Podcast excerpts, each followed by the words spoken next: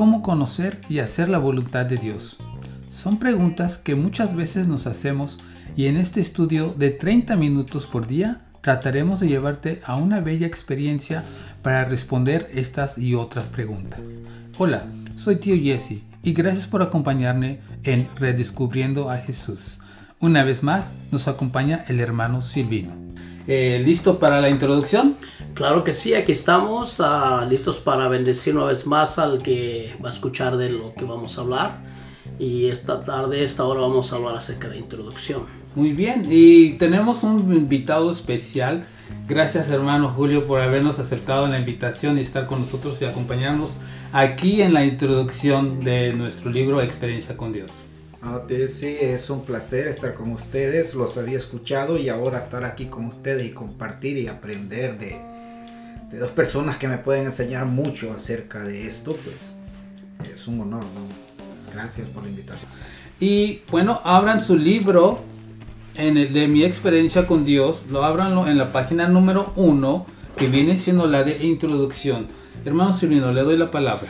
Claro que sí, empezamos con experiencia con Dios, con el autor que ya lo hemos estado mencionado anteriormente, el hermano Henry Black Cabby.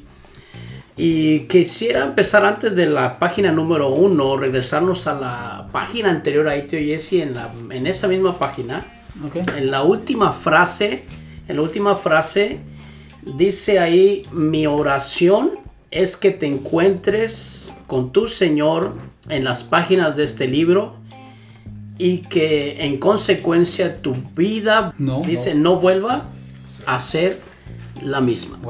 Quise regresarme aquí, hermano Julio, hermano tío, este, tío Jesse, porque es bueno que podamos en la travesía de esta lectura que vamos a hacer de este libro, en que podamos eh, declarar oración, una oración que eh, pueda llenar el corazón del oyente. Una oración donde podamos en cierta manera declarar a través de nuestro Señor Jesucristo podemos nosotros tener todo lo que necesitamos o que podamos necesitar. Y mayormente ahora tenemos que hacer hincapié por la situación que estamos atravesando. Y creo que es bueno declarar que podemos buscar y seguir buscando más de Dios aún a través de estas situaciones difíciles. Me acaba de dar una buena, buena idea, hermano Silvino. ¿Qué le parece si hace una pequeña oración? Sí, claro que sí. Vamos a declarar palabra eh, eh, de oración para el que está escuchando. En esta hora, Padre, declaramos que el transcurso de la lectura que vayamos a tener eh, sea cada una de las veces que hablemos sea de impacto especial al que escucha. Declaramos, Señor, a través de la fe, que estas palabras, Señor, lleguen al corazón del que está escuchando, del que lo va a escuchar, y que la situación en la que se encuentre en esta hora, Señor, a través de lo que escuche en su corazón, sea levantado una vez más, sea eh, restablecido, sea impulsado a seguir adelante, a siempre mirar hacia ti, Señor. Hoy declaramos a través de nuestro Señor Jesucristo que estas palabras queden sembradas en el corazón del que eh, va a escuchar aún en cada uno de nosotros que estamos participando aquí, porque creo que es necesario que tú estés entre nosotros para que cada palabra que salga de nuestra boca traiga y lleve consigo una bendición total para cada una de las personas. Amén. Así es, amén. Muy bien, vamos a continuar con nuestra introducción. Ahora sí, seguimos en la página número uno, que es a través que dices la introducción y dice hay un subtema, yo quisiera preguntarle a mi hermano Julio que si nos puede hacer el favor de leer qué dice ese subtema, ¿cómo se llama? En la iglesia, pero no en Cristo. Al rato regresamos ahí. Muy bien. Vamos a seguir leyendo. Dice, hace varios años, mientras hablaba en una serie de reuniones, se me acercó un hombre durante un descanso. Dice, se le veía conmovido por lo que yo había dicho y me manifestó que era profesor de instituto bíblico de su denominación. Y dice, explicó que durante, dice, explicó, ¿verdad? Explicó que durante años había enseñado a quienes, a sus alumnos, dice, a tratar la Biblia como una obra literaria de literatura que vieja.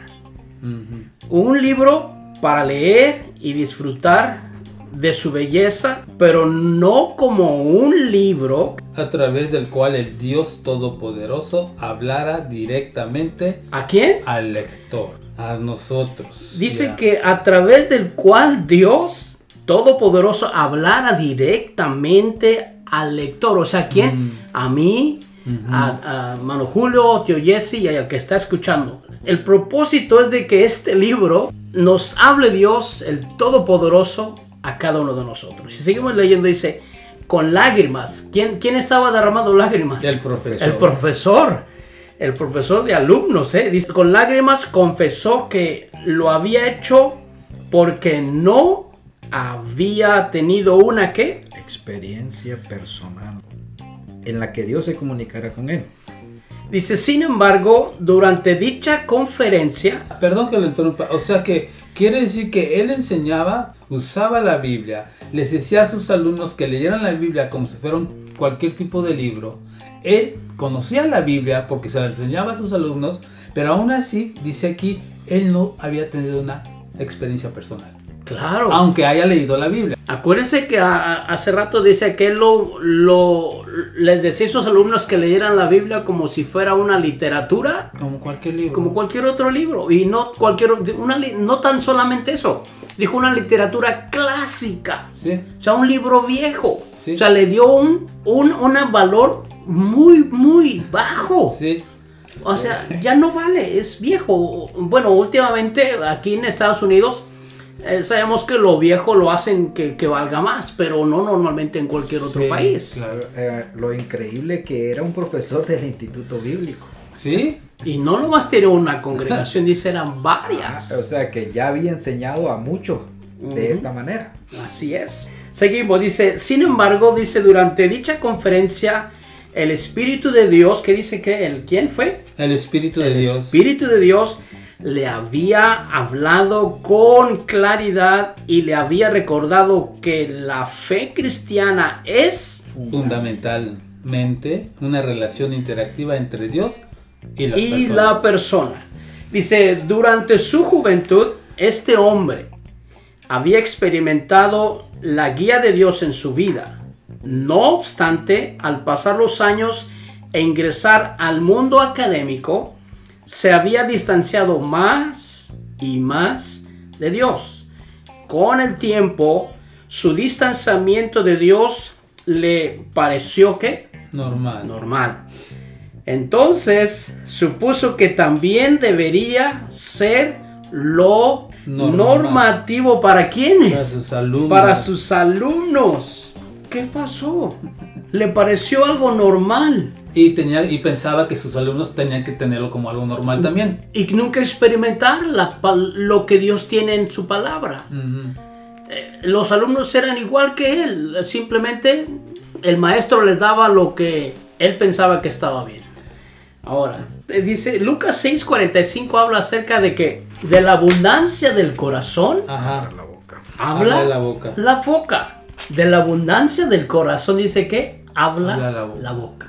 Aquí, aquí yo subrayé tantito antes donde termina ese párrafo, ahí donde usted ah, enfatizó mucho, dice, la fe cristiana es fundamentalmente una relación interactiva. Es decir, si yo soy cristiano y me digo ser cristiano, entonces debo de tener una relación interactiva, es decir, constante de, de, de hablo, me habla, escucho, me habla, hablo y así, interactiva entre Dios y las personas. Sí. Eso me llama mucho la atención. Claro, no, no podemos vivir solos. Sí. Debe haber alguien que nos esté diciendo o nosotros estarle diciendo a alguien algunas cosas. Entonces, pero sí se dan cuenta de lo que dice la Biblia acerca de la abundancia del corazón habla la boca. Sí. Quiere decir que lo que hay en nuestro corazón, eso vamos a enseñar. Este maestro le parecía todo normal acerca de hablar de la Biblia y era normal y No hacía más que normal y no había más que decir porque él estaba teniendo eso como algo que él vivía en su vida. Seguimos, seguimos adelante. Dice, se trataba, dice, de un hombre que había estudiado, leído, estudiado la Biblia toda su vida. Dice, sin embargo, para él las escrituras habían llegado a ser solo una colección de escritos antiguos que tenían escasa aplicación directa en su vida. Ya. Hermano Julio, búscame por ahí en segunda de Timoteo 3, 16 y 17. Fíjese, ahorita que anda diciendo eso, yo hace muchos años eh, me prestaron un libro de mitología griega. Así, gruesote el libro. Una enciclopedia. Me la leí toda. Pero no, me pareció tan emocionante. Pero sinceramente la terminé de leer, la agarré, la entregué y nunca más dice nada. Quiere decir que no me afectó nada, no, no, no me hizo que yo recapacitara, que yo me convirtiera, no hizo que yo cambiara de parecer ese libro. Quiere decir que este profesor leía así la Biblia. Solamente la leía como una recopilación de libros, pero no había ningún efecto en él. Claro. Entonces, Y, y- y realmente no es así. La Biblia no es así. Si no, déjenos saber, hermano Julio, qué Pero- dice la pero Biblia. Estaba viendo aquí que no toda su vida fue así. Dice, durante su juventud este hombre había experimentado la guía de Dios en su vida. No obstante, al pasar los años, o sea, se le hizo común vivir así, que ya no tenía esa intimidad diaria con Dios, sino que ya pasó a ser de, de un fuego de ardiente, un fuego ardiente a se algo, fue apagando. a algo cotidiano. Dice que, me imagino que, que no había que emoción, el fuego Exacto, se había apagado. Exacto, exacto. Ahora, él daba clases en un instituto porque él de alguna forma en su juventud aprendió mucho de la palabra de Dios. Se preparó, pero ya no estaba ese fuego, ese, ese amor por Dios, ¿no? Acuérdense que dice Apocalipsis capítulo 2. Dice, conozco tus obras. Así Sé que, es. que eres un buen maestro, sé que ya cursaste esto, sé que haces esto y todo eso, pero sabes que has perdido tu relación conmigo. Ya no estamos conectados. Esto es también lo que entiendo más o menos aquí. Así que es. a pesar de todo, conocí al Señor, pero ya no, ya no estaba emocionado para nuevos cambios en su vida. Ya no Ya, había ya se había vuelto algo más religioso que algo que es religioso y rutinario. rutinario. Pero mire, lo que dice aquí, las escrituras habían llegado a ser solo una colección de escritos antiguos Ajá. que tenían escasa aplicación directa en su vida. Pero ¿qué dice 2 de Timoteo 3, 16, 17? Según de Timoteo 3:16. Eso dice- habla acerca de lo que es la Biblia. Ajá.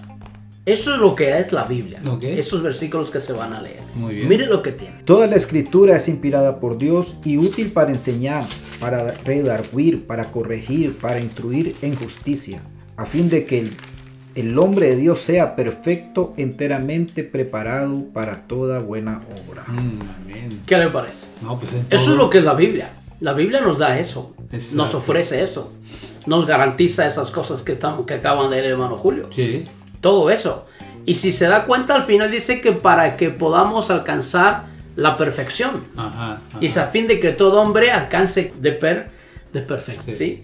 Seguimos adelante, dice, ahora que su corazón había descubierto al Dios viviente de dichas escrituras, se daba cuenta de que había estado contaminando la mente De una ¿De quién? generación. De una de una generación. De de jóvenes. al enseñarles que Dios no Hablaba hablaba su a pueblo, quién? A su pueblo. a su pueblo. Había experimentado un avivamiento y anhelaba regresar al aula, dice, para decirle a sus alumnos, Dios es real y que desea tener un encuentro con cada Persona. persona. ¿Sabe? Hay una parte de la Biblia donde me acuerdo que dice que no, que hay de aquellos que sirven de piedra de tropiezo. Fíjese aquí, dice, él enseñaba a una generación de jóvenes que Dios no habla a su pueblo. Estaba sirviendo de piedra de tropiezo. Y no nomás de una o dos personas. Una generación Una- completa. Sí, oye, Eso si yo aquí tremendo. voy a meterme en un terreno muy difícil, muy fuerte, pero a veces hay que hacerlo. Proverbios 22, 6. Proverbios Hoy tenemos que nos 22. esté leyendo la No. palabra de Dios aquí. Aquí tenemos la Biblia, ¿eh? No crean que es la... Google. No es Google ni nada. Aquí tenemos la Biblia en papel, como usted debe de hacer. 22, 6. Instruye al niño en su camino y aun cuando fuere viejo no se apartará de él. Instruye al niño en su camino y aun cuando fuere viejo no se apartará de él. Acabamos de leer que este profesor se había dado cuenta que había mal dirigido a toda una generación. Sí, sí. yo digo esto, cuando nosotros tenemos los privilegios que Dios nos permite tener en las congregaciones donde estemos, el ministerio que estemos realizando, por ejemplo, uno de los ministerios que la verdad casi nadie, un porcentaje muy pequeño quiere, es el ministerio de los niños. Yo estuve ahí, yo sí quise. ¿Por qué? ¿Por qué traigo esto ahorita?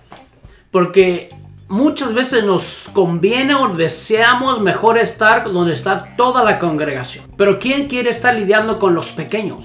Muchas veces ni los propios padres los pueden aguantar. No, así es. Y dicen, váyanse para allá. En este caso, tío Jesse, váyanse con tío Jesse. si el que está encargado del ministerio de niños no tiene el Espíritu Santo en su corazón constantemente, puede ocurrir de que la enseñanza que se le dé a ese grupo de niños les marque el resto de la vida y que no lo puedan cambiar. Aquí este profesor dijo que yo había enseñadole mal a toda una generación. ¿Qué le enseñó? Le enseñó que Dios no era real.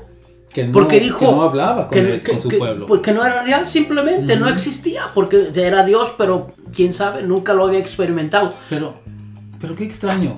Si él ya había tenido en su juventud una relación con Dios, crece y después dice que no. O sea, él creía en un Dios que se olvidaba de su gente. Tremendo.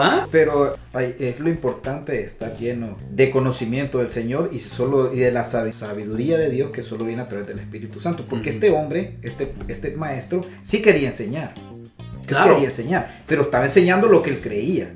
Porque una vez que se dio cuenta de lo correcto, quería volver. Sí, ahora sintió el peso de la, de la, ahora sí que de, de, del haber mal instruido, como dice aquí por el 26, instruí mal a los jóvenes, a los, a los que tuvo a su cargo, los instruyó mal. Solo es, no solo es suficiente el deseo de enseñar, sino el estar lleno del Espíritu Santo. Y saber realmente, o el haber tenido la experiencia con Dios. Acuérdense que este libro nos lleva o nos está llevando a que nosotros mismos tengamos que tener la oportunidad de tener la experiencia con Dios, porque si no, pues no podemos en cierta manera eh, eh, transmitir lo que se está viviendo en este momento. Es que sí, si no estamos llenos de la presencia de Dios, llenos del Espíritu Santo, es más difícil transmitirlo, porque Él es el que nos da la, toda la autoridad, el que nos revela la palabra de Dios, y es así como nosotros podemos compartir el Evangelio. Aquí dice que él quería regresar al aula de sus alumnos para decirles que Dios es real. Yo quiero decirles ahora a cada uno de ustedes que están escuchando, Dios es real y que desea tener un encuentro contigo.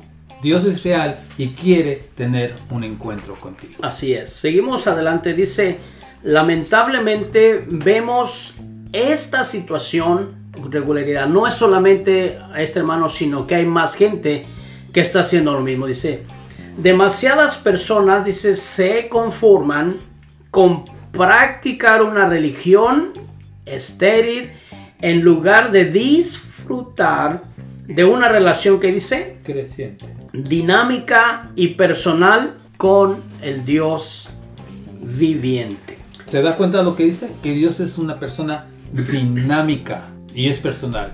Te dice qué es lo que quiere que tú hagas en específico. Ahora, si hace rato me dijeron, les pregunté a ustedes sobre el subtema. ¿Qué me puede decir del subtema? a mí no. En la iglesia, pero no en Cristo.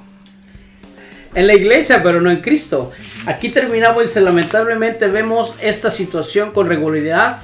Demasiadas personas se conforman con practicar una religión estéril y dice, en lugar de disfrutar una relación creciente, dinámica y personal con el Dios viviente en la iglesia, pero no en Cristo. Este, me asemejo a, esta pregunta también cuando dice, cuando vienes y le preguntas, ¿tú crees en Dios? Todo el mundo cree en Dios. El, la verdadera pregunta es, ¿le crees a Dios? Mm. Porque usted le pregunta a, cualquiera, la mayoría, si no es un 98%, porque ahora el ateísmo ya como que quedó eh, obsoleto, no, todo el mundo cree en algo.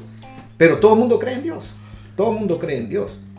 Pero ¿de qué forma creo? ¿De qué forma cree? Casi como este título, ¿no? Que dice mi iglesia, pero no, no en Cristo. Pero no en Cristo. O sea, sí creen en Dios, pero no creen lo que Dios dice. No creen lo que la Biblia dice. Y entonces, yo digo, ¿cómo, Bueno, si de creer en Dios, hasta el diablo cree, Sí. porque lo ha visto. Sí. Pero él no le cree lo que dice aquí. Aún él no cree que está vencido. Por eso él vive luchando cada día. Y, Sí. y- y él sabe que Dios es real. Y, Y- sabe y- el poder de Dios. Exacto, y también en, este tiempo se vive mucho esto, en las iglesias, pero no en Cristo. Es decir, mucha gente puede ir a la iglesia, no importa qué tan, tan chiquita o qué tan grande sea la iglesia, pero no quiere decir que todos verdaderamente sean convertidos. Están conformes. ¿Sí? ¿Será que son cómodos. alumnos de este maestro? Esto es algo que podemos eh, definirlo de esa manera. Y quisiera leerles aquí para esto que dice aquí en la iglesia, pero no en Cristo.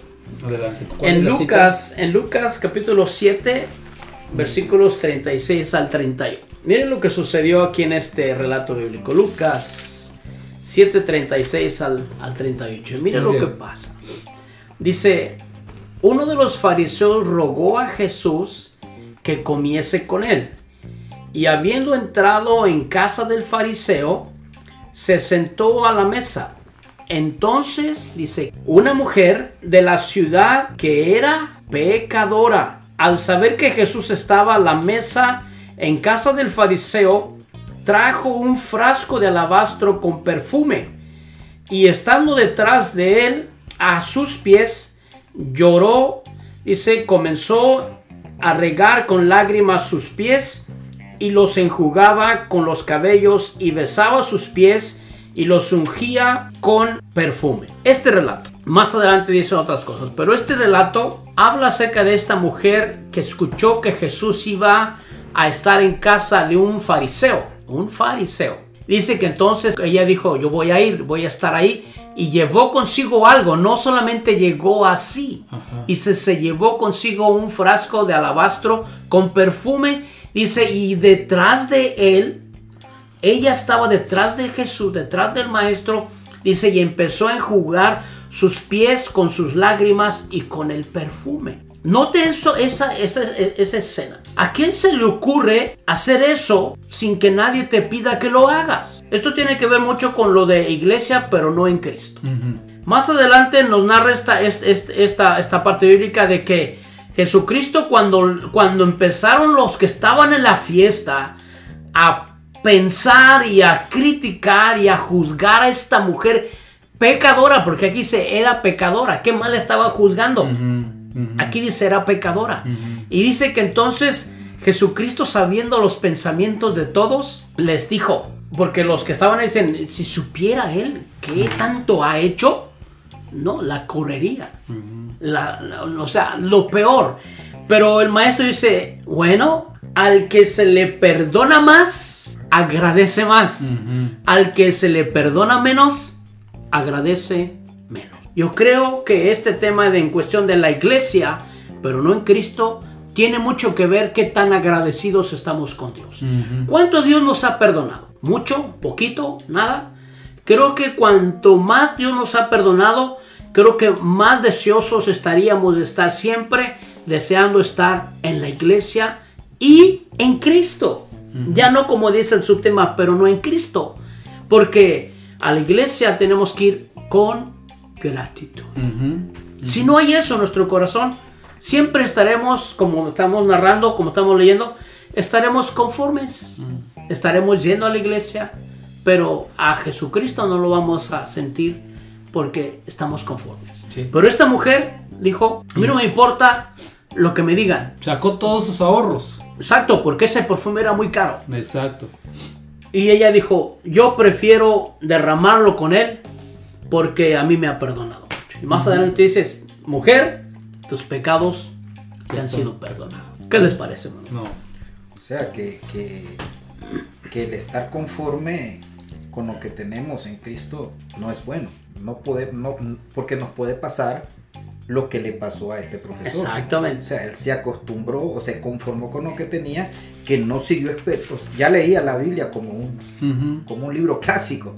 Ya no lo leía con expectativa de que el Señor le iba a hablar de él, porque si, si él, él lo siguiera leyendo de esa manera, diario, Dios le diera algo nuevo, aún en esta palabra que lleva millones de años. Fí- Fíjate lo que dice, acaba de decir usted. Dice la palabra de Dios. Las misericordias de Dios son que, Nuevas cada mañana. ok, si cada mañana mis misericordias nuevas del Señor para nosotros, quiere decir que tengo que estar agradecido. porque es algo nuevo. Amén. Y si estoy agradecido, debo estar con el Señor, con Jesús, Amén. buscándolo. Y si, y si Dios te sorprende cada día con misericordias nuevas, o sea, no te lleva a, a anhelar con qué me va a salir el Señor mañana, con, No. con qué sorpresa Qué me va a salir mi rey. Entonces uno Sí. está como que, wow, Ah, vamos como a que se seguirle. mantiene ese Sí, fuego, ¿no? Porque exacto. está uno eh, eh, atento, o, y ahora con qué me va a salir Dios, con qué me va a sorprender Dios. Wow, es- Es que realmente nos hemos olvidado de que cada día, todo eso. cada día le fallamos a Dios. sí, lamentable. Diario. De una o de otra manera le fallamos a Dios. Y si reconociéramos que cada vez que le fallamos a Dios, Él está ahí dispuesto a perdonarnos, correríamos a verlo. Sí, Porque, porque se imagina que en este momento de crisis, pues no nos animamos, antes de esta crisis no nos animábamos a ir a la iglesia. ¿Y ahora cómo lo vamos a hacer? Y si nosotros reconociéramos diariamente que siempre vamos a necesitar de Jesucristo, este tiempo nos sería en cierta manera un tiempo donde no nos lastimaría mucho, estaríamos seguros, porque, pues, ¿qué es más importante? ¿La crisis que vivimos o estar seguros en Cristo? Porque dice, dice la escritura, dice, que sea que vivamos o que muramos, Somos- somos, del Señor. O sea, que lo importante es estar en el Señor. La Siempre. crisis.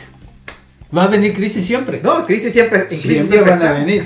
Y no Pero- solamente con virus, hay Sí. crisis emocional, crisis matrimonial, crisis en la familia, crisis en, en la economía, crisis, hay muchas cosas que ocurren.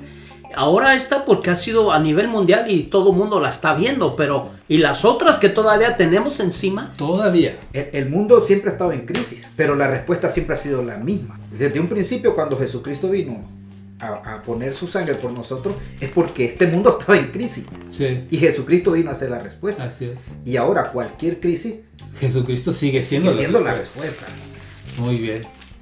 Esto está muy interesante. Pero ahorita se termina esta parte. Gracias por estar con nosotros, hermano Silvino. Hermano Julio, le agradezco mucho su presencia y los veo para la parte número 2.